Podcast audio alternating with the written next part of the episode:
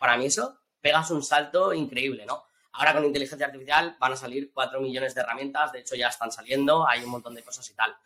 Entonces, yo creo que esto es una ola que, deberías eh, formarte, porque creo que es una ola que, está así. O sea, en España no es que la haya petado, ni tampoco en habla hispana, pero vamos, eh, va, va a explotar porque está solucionando el problema grave de tanta dependencia.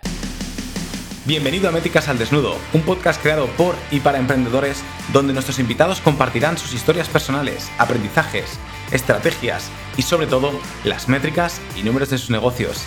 Dicho de otra forma, los dejaremos al desnudo para que tú puedas aprender de sus éxitos y fracasos. Yo soy Benji y te doy la bienvenida a Métricas al Desnudo.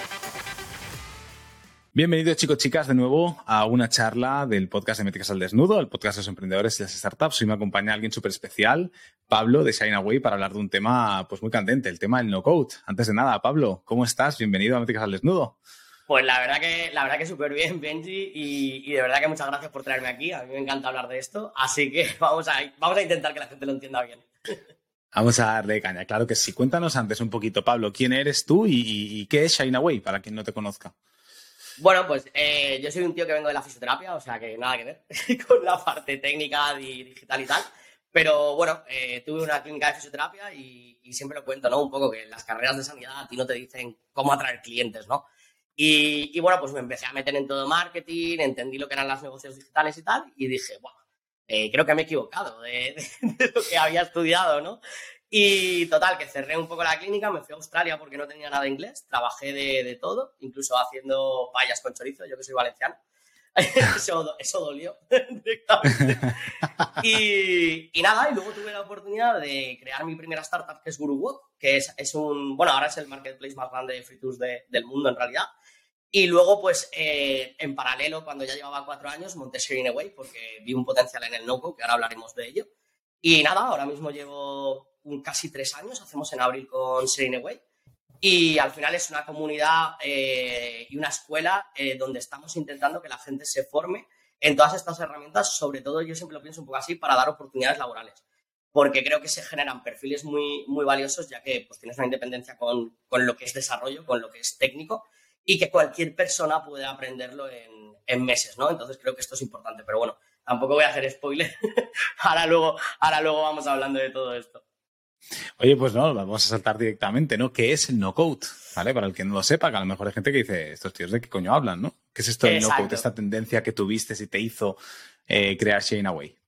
Pues, mira, tiene dos definiciones. Está la definición realmente de lo que es el no-code, ¿no? Que al final es sin programación, es decir, que puedas crear cualquier cosa, una aplicación móvil, una web, pero no solo eso, sino lo importante también, ¿no? Los formularios, las bases de datos, las automatizaciones, eh, todo lo que tenga que ver con un negocio digital, pero sin programar una sola línea de código. Eso sería como la respuesta a la traducción de qué es no-code. Y para mí tiene otra respuesta muy importante, que es el empoderamiento. ¿Por qué? Porque eso es lo que me pasó a mí, ¿no? El, yo estaba en GuruWalk, era, el, era como el, el, jefe de comunidad o el que llevaba la comunidad de guías, ¿no? Y claro, nosotros queríamos ir súper rápido. Oye, queremos montar esto para que sea internacional, queremos ir muy rápido también, teníamos inversión, y ya sabes cómo es eso, Benji, entonces íbamos de puñetero culo. Eh, y bueno, eh, al final yo veía que había un formulario que fallaba, yo decía, ostras, pues si queremos ir muy rápido, solo 8 de cada 100 guías que yo consigo captar llegan a crear un tour dentro de la web.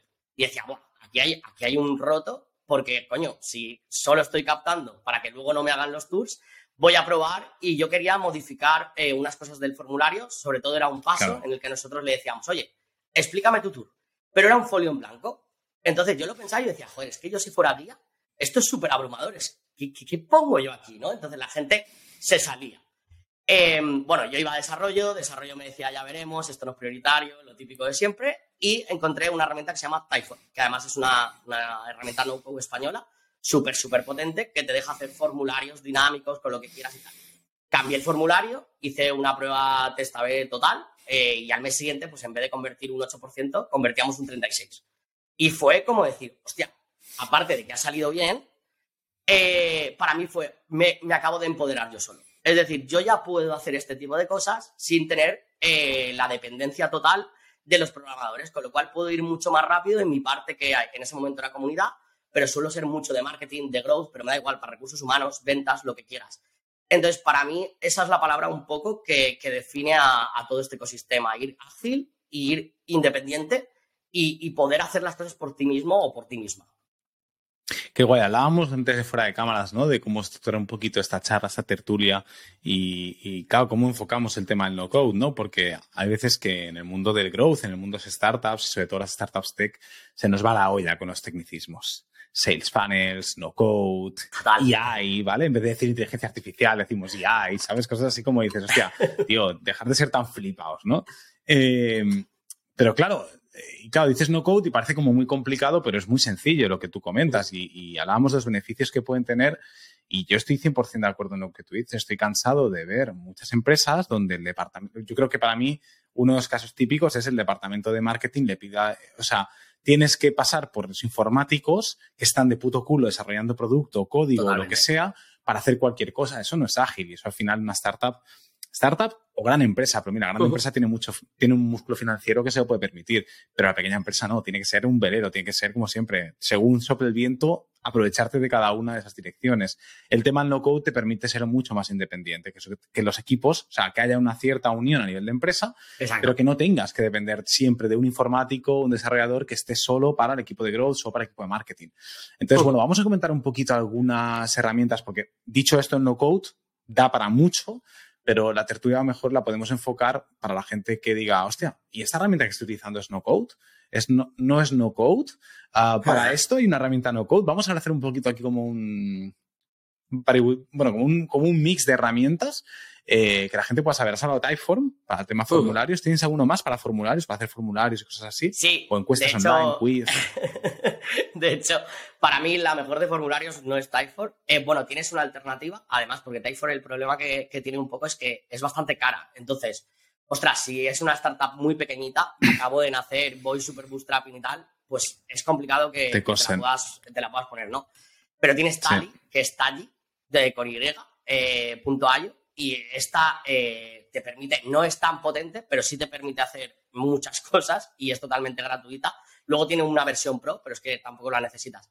Y luego, para mí, la mejor a nivel de, growth, porque yo estoy, claro, yo estoy enfocado en eso, muy especializado en eso, siempre la conversión, buscando que me compren, tal y que cual. Para mí, la mejor es Lambot. Porque. Mm, Lambot. Claro, Lambot es un chatbot. al final, para mí, es la herramienta más potente del ecosistema a nivel de chatbot. De hecho, ahora le acaban de meter IA.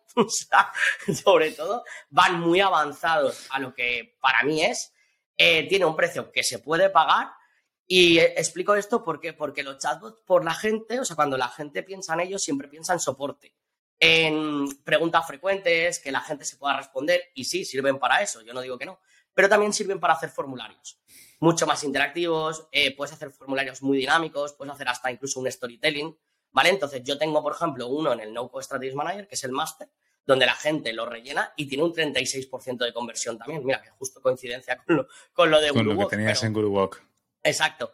Pero me parece una forma súper bestia, porque es que Lambot, aparte, tú le puedes conectar a una API, puedes hacer automatizaciones para que le llegue al equipo, para que le llegue al CRM, o sea, eh, puedes hacer 250 caminos. Yo hice hasta un quiz un día como estrategia de marketing.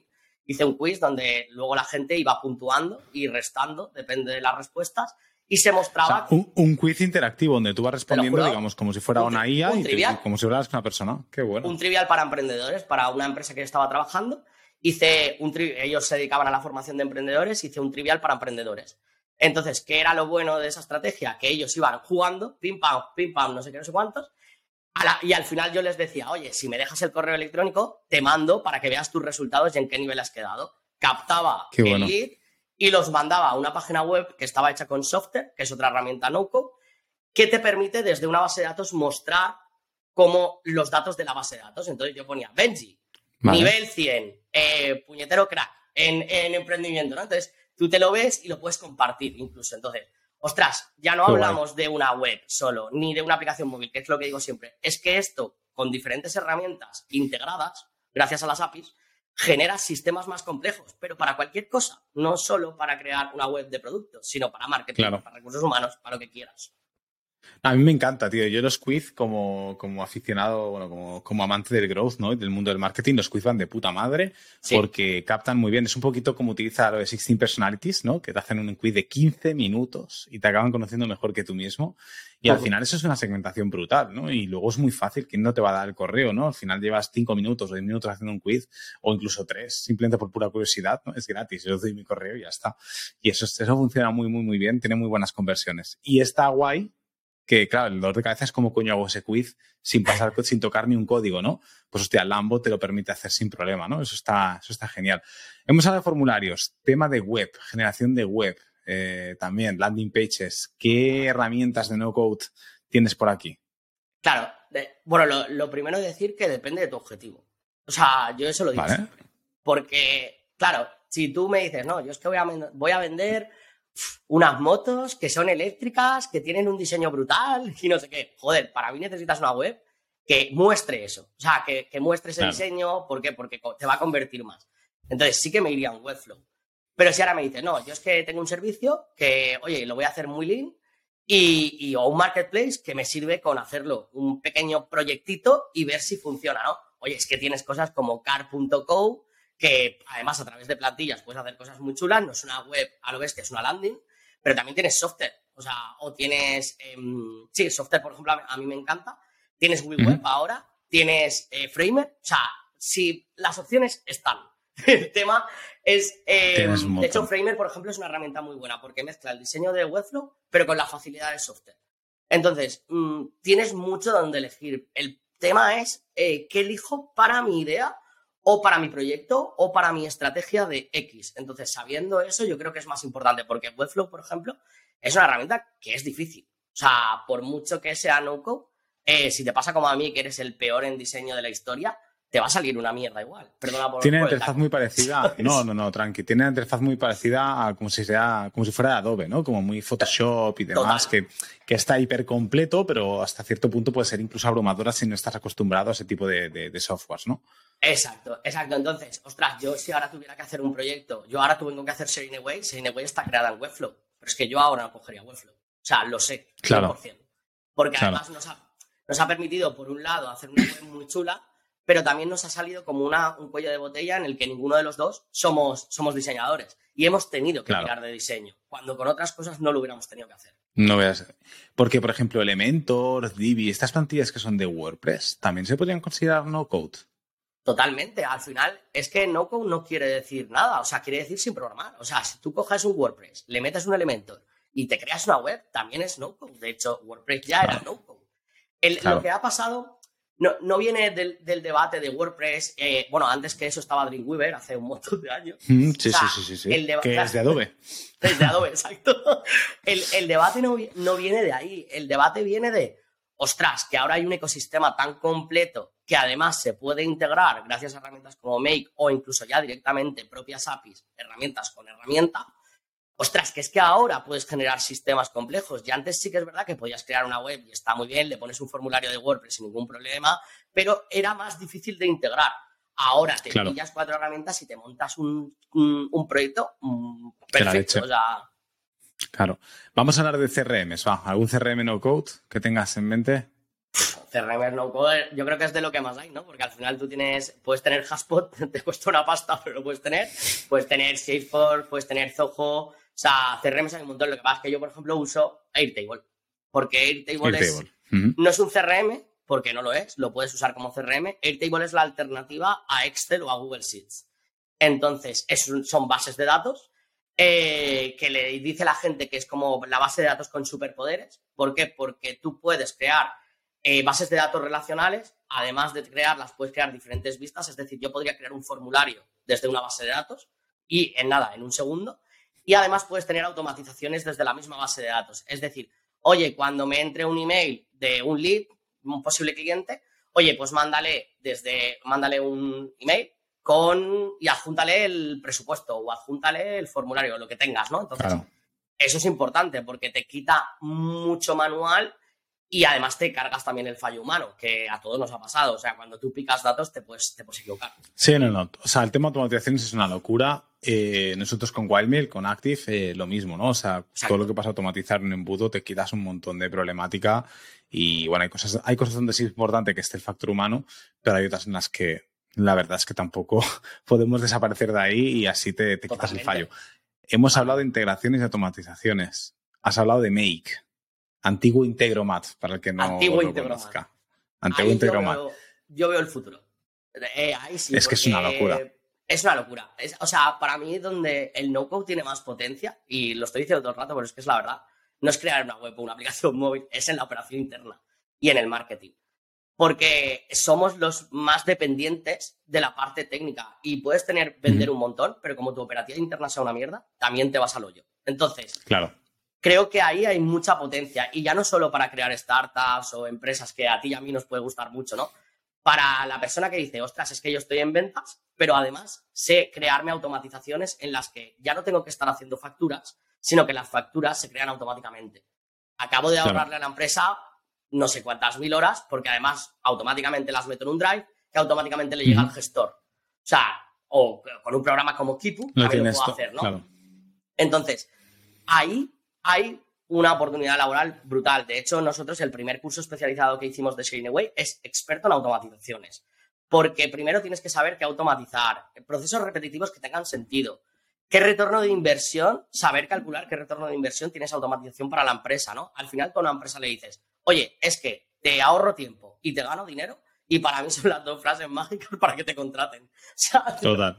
Entonces, ahí creo que hay, un, hay una bestia y, y hay un, un océano azul brutal porque las grandes compañías ya automatizan, o sea, IBM, Sí, sí, no, no. eh, Netflix, o sea, todos, y es que tiene mucho sentido. y Entonces, las pequeñas, o sea, automatiza tu Y las pequeñas, la verdad claro. que la verdad que sí. Pues la, la batalla épica siempre de Make versus Zapier, que Zapier también es muy conocida, ¿no? Al final son total competencia, ¿no? Eh, Zapier Total. y Make.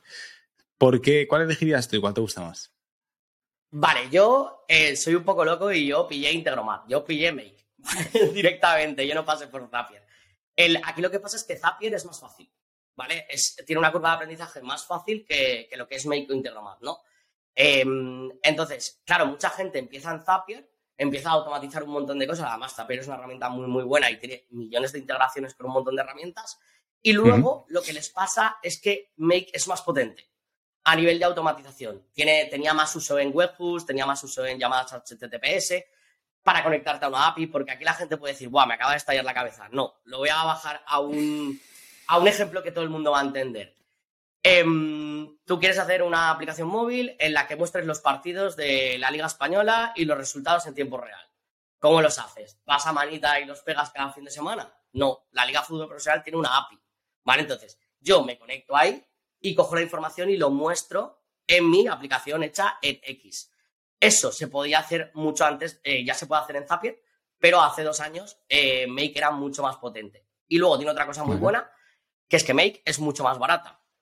Entonces, pues ahí ya un poco, un poco depende, ¿no? Pero creo que es buena lucha, ¿no? Es como Zapier empiezan los marketers y Make los técnicos, pero casi todo el mundo acaba cambiándose a Make al final. A Make, qué bueno. A nivel de facturación, ¿qué herramientas no code pueden ayudarnos? Has hablado de facturación, de poder hacer las facturas automáticamente, de enviarlas al gestor y demás.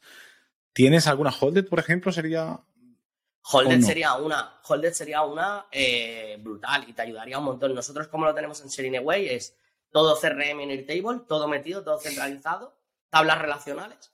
Y lo que puedes crear eh, son las, el, bueno, que lo sacaron el año pasado, que se llaman las interfaces, que son paneles de visualización de esos mismos datos que tú tienes en la herramienta. Es decir, sería un Vale. Google Data Studio, pero mucho más friendly, mucho más fácil de usar y además Google Data Studio está conectado a Analytics, estás viendo cosas de tráfico, también es verdad que le puedes meter la facturación, pero yo aquí te Claro. hablo de todo lo que pasa también por venta de CRM de un taller para una empresa.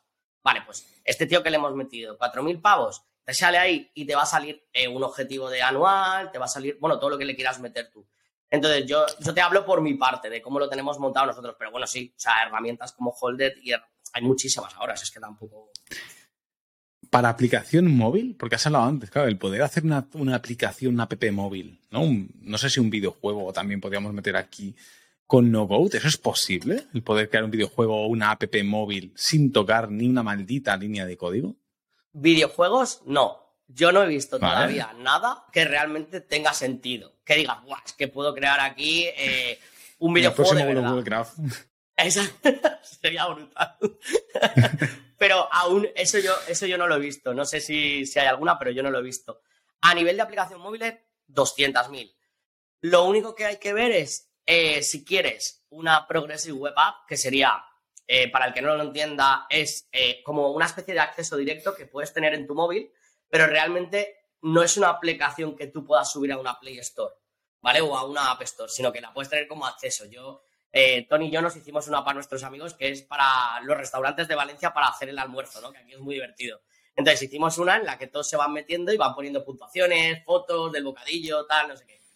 Esto lo hicimos con Glide y también se puede hacer con Software, que son herramientas muy, muy potentes, pero muy facilitas de usar.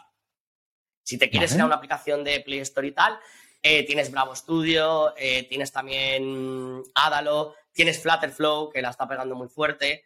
Entonces, o sea, si opciones hay. al final es eso, eh, un poco entender y conocer lo que hay en el mercado. No hace falta que os volváis locos y locas, ¿vale? O sea, simplemente es, ostras, esto me viene bien para lo que yo quiero hacer pues tiro por allí. No hace falta que conozca todas las herramientas. No, no, total, total. Y por último, analíticas. Has hablado un poquito de Airtable que lo utilizas como Data Studio, herramientas así de analítica que puedan utilizar no code, porque también es una locura ¿eh? el tema de analítica. Ah, que si meto, yo que sé, otro día intentando conectar Segment, que si tengo que conectar APIs y eventos y Web Tag Manager. Y, hostia, hasta cierto punto es bastante técnico, ¿no? Que, que, algún marketer, los de Growth, porque somos un, un caso entre marketing, producto, ¿no? Y somos un poquito raretes, pero, pero marketing puro no, no se va a meter a hacer una cosa de estas.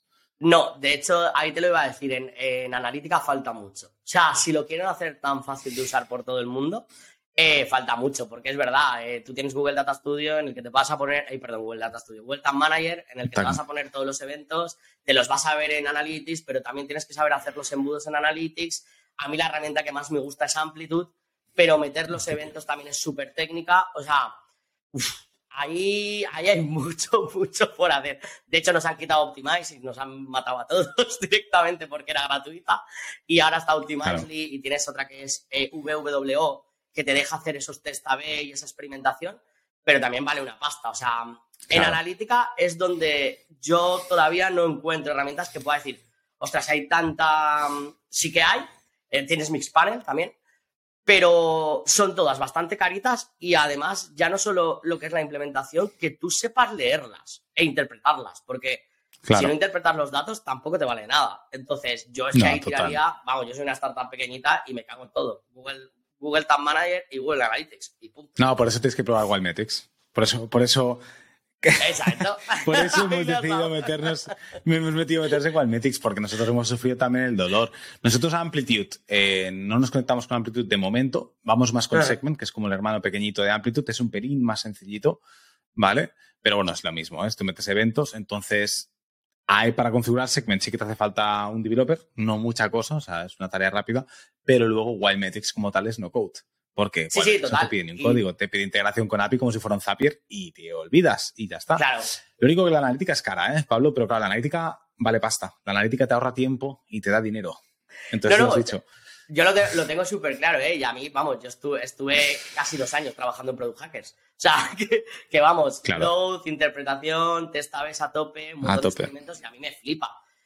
Pero es verdad que no hay un acceso tan democratizado como hay con otras herramientas. O sea, es mucho más complicado. Meterte, también la pasta, y luego el saberlo interpretar, que es que no hay tanta gente que lo sepa interpretar todo bien. No, Mira, nosotros estamos metiendo, sé que la, bueno, estamos hablando de esto en marzo, cuando salga, pues no sé cuándo salga, o sea, en abril esta charla, pero sé que la semana que viene vamos a hablar en Away sobre esto, ¿no? Porque nosotros hemos metido IA también en Wildmetrics para esto, para... Exacto. Al final siempre vas a tener que... O sea, el gran problema que yo veo con la analítica es que hace falta un data science por ahí en medio siempre que monte todo y que lo analice, ¿no? Entonces, bueno, hay que intentar hacer, aterrizar las cosas, llevarlas más a plano y, mm. aunque es complejo, porque la analítica es compleja interpretarlo, yo creo que de momento la guía no va a ser capaz de, implementarlo, pero sí que darte alguna guía o alguna ayuda puede, puede ayudar poquitín. No, no, no, vamos, perfectamente. Nosotros estamos sacando mucho contenido gracias a Mateo, que lo fichamos el mes pasado o hace meses, no, no, dos meses lleva ya. Y Mateo es muy bueno con, con herramientas como Obviously eh, o como Actio o Clarify, que son herramientas de IA, todo el mundo la está flipando con ChatGPT y la verdad es que es para fliparla porque es para mí la herramienta que ha roto el techo de cristal entre la inteligencia artificial y los seres normales. Entonces hemos dicho, oye, que sí, que lo podemos hacer, ¿no? Entonces ha molado, pero, ostras, yo veo, obviously, eh, o sea, eh, ejemplos que ha hecho de, oye, cómo predecir el mejor precio para tus productos mediante modelos de predicción brutales y son herramientas no-code, eh, cómo saber si alguien te va a comprar o no, cómo saber si te va a abandonar o no y parece como que estemos hablando de magia y es lo mismo, ¿no? Como tiran de herramientas no-code, ahora ya no necesitas a un ingeniero de la NASA. Pero el leer los datos, eso sí, eso ya no eso se lo está diciendo, ¿sabes? Pero bueno, yo creo que esa es la parte humana, ¿eh? Eso es la parte a nivel de IA que vamos a tener todos de, interpretación. porque es que si no, apague vámonos, ¿eh? Si son capaces de interpretar mejor que nosotros y conocer los negocios y las relaciones humanas mejor que nosotros, hey, plegamos, cerramos el podcast, nos dedicamos, nos vamos a Miami, Dubai o lo que sea, a tomar el sol en la playa, ¿eh? porque si no está ya esto, está todo el pescado vendido, como diríamos. Oye, bueno, pues Pablo, no te, igual sí, ¿eh? Yo, no quiero poner, la, mano, no quiero poner la mano en el fuego, ¿sabes? La verdad que sí. Oye, para cerrar un poquito la entrevista, algo que creas que puede ser interesante a nivel de no code para compartir con la, con la audiencia. Hemos hablado de lo que es, hemos hablado de un montón de aplicaciones que tienen no code en diferentes áreas, sobre todo muy enfocado al tema startup, marketing eh, y demás. no sé, algo que creas que, o, algo con lo que a ti te ha solucionado muchísimo el no code, ¿no? Has hablado un poquito de ejemplos, pues no te quería preguntar cómo, cómo aplicáis no code en Shane Away, porque ya lo has ido comentando. Pero no sé, al final, eh, ¿cuál es la gran problemática que veis en Shane Away con vuestra comunidad, con el tema del no-code? Mm, a ver, o sea, el no-code, eso es verdad que te lo he definido y tal. Lo que no he dicho es que la, sociedad, o sea, toda la sociedad mundial, solo hay un 3% de técnicos. O sea, el otro 97% no es que todos queramos hacer cosas en el sector digital, pero oye, no somos técnicos. Entonces, lo primero es que esto es una oportunidad que flipas. Esto es, eh, para mí, que tú crees un perfil en el que seas 10 veces más valioso. Porque si tú ya tienes el sé desarrollar la estrategia, que eh, pongamos el ejemplo de marketing, salen los chavales del máster y desarrollar la estrategia saben, pero no saben llevarla a la realidad digital. Entonces, ostras, para mí eso pegas un salto increíble, ¿no? Ahora con inteligencia artificial van a salir 4 millones de herramientas, de hecho ya están saliendo, hay un montón de cosas y tal. Entonces, yo creo que esto es una ola que, deberías eh, formarte, porque creo que es una ola que, que está así. O sea, en España no es que la haya petado, ni tampoco en habla hispana, pero vamos, eh, va, a explotar porque está solucionando el problema grave de tanta dependencia. Y esto no quiere decir que los técnicos se vayan a quedar sin trabajo, ni mucho menos. O sea, porque es todo complementario y depende de la fase de tu startup o de empresa. Vas a poner unas cosas u otras, depende si es score o no score. O sea, hay que mirar muchas cosas ahí y para eso necesitas también técnicos. Pero, tío, el podértelo hacer las cosas tú solo eh, o tú sola, eh, me, parece, me parece increíble. Y el que lo esté pensando eh, y le pueda llegar a gustar, creo que es el momento de lanzarse porque, la, porque va a haber, bueno, ya hay oportunidad laboral y va a haber mucha más en los próximos años. Total. La verdad que sí. Oye, Pablo, tío, pues agradecerte muchísimo. Vamos a dejar por ahí abajo en la descripción también eh, los enlaces a Sharing Away, por si hay alguno aficionado al no code o quiere saber más sobre no code, quiere aprender sobre el tema no code, os pueda seguir allí, que creo que es, eh, hablábamos antes desde la comunidad, sino la comunidad principal de habla hispana del tema no code. O sea, que no hay mejor sitio que Sharing Away para, para formaros con esto. Y bueno, a la audiencia que siempre nos habla y tal, o sea, nos escuchas y les ha encantado el podcast, el episodio, como siempre, pues estáis en YouTube, like, suscribiros, que más del 60-70% que veis estos vídeos no estáis suscritos, o sea que no, no me engañéis, que las analíticas las veo por ahí. Y si estáis en Spotify, Apple Podcast o que sea, pues también una recomendación siempre ayuda a potenciar el podcast. Y a ti, Pablo, agradecerte muchísimo eh, que hayamos estado aquí haciendo esa pequeña tertulia, charla, talk, eh, tertuliana, pero bueno, que está muy guay. No, no, ha estado muy guay. De hecho, gracias también por, por traerme, que me lo, me lo, paso fenomenal hablando de estas cosas. Además, soy un tío como súper simpático con el que se puede hablar mucho. Entonces, ha sido corta, pero haremos más, haremos más. Claro que sí, seguro que sí. Oye, Pablo, cuídate muchísimo, tío, y estás invitado siempre que quieras a Métricas al Desnudo, ¿vale? Muchas gracias, Benji. Un abrazo muy fuerte. Un abrazote. chao, chao. Y así llegamos al final del episodio, pero espera, no te vayas todavía. Si quieres seguir aprendiendo con más emprendedores, conocer más métricas, aprender de otros negocios o simplemente inspirarte con nuevas historias, hay muchos más episodios esperándote en nuestro perfil. Además, puedes seguirnos en YouTube, Spotify y el resto de plataformas. Ahora sí, muchísimas gracias por acompañarme una semana más y nos vemos aquí viene con más.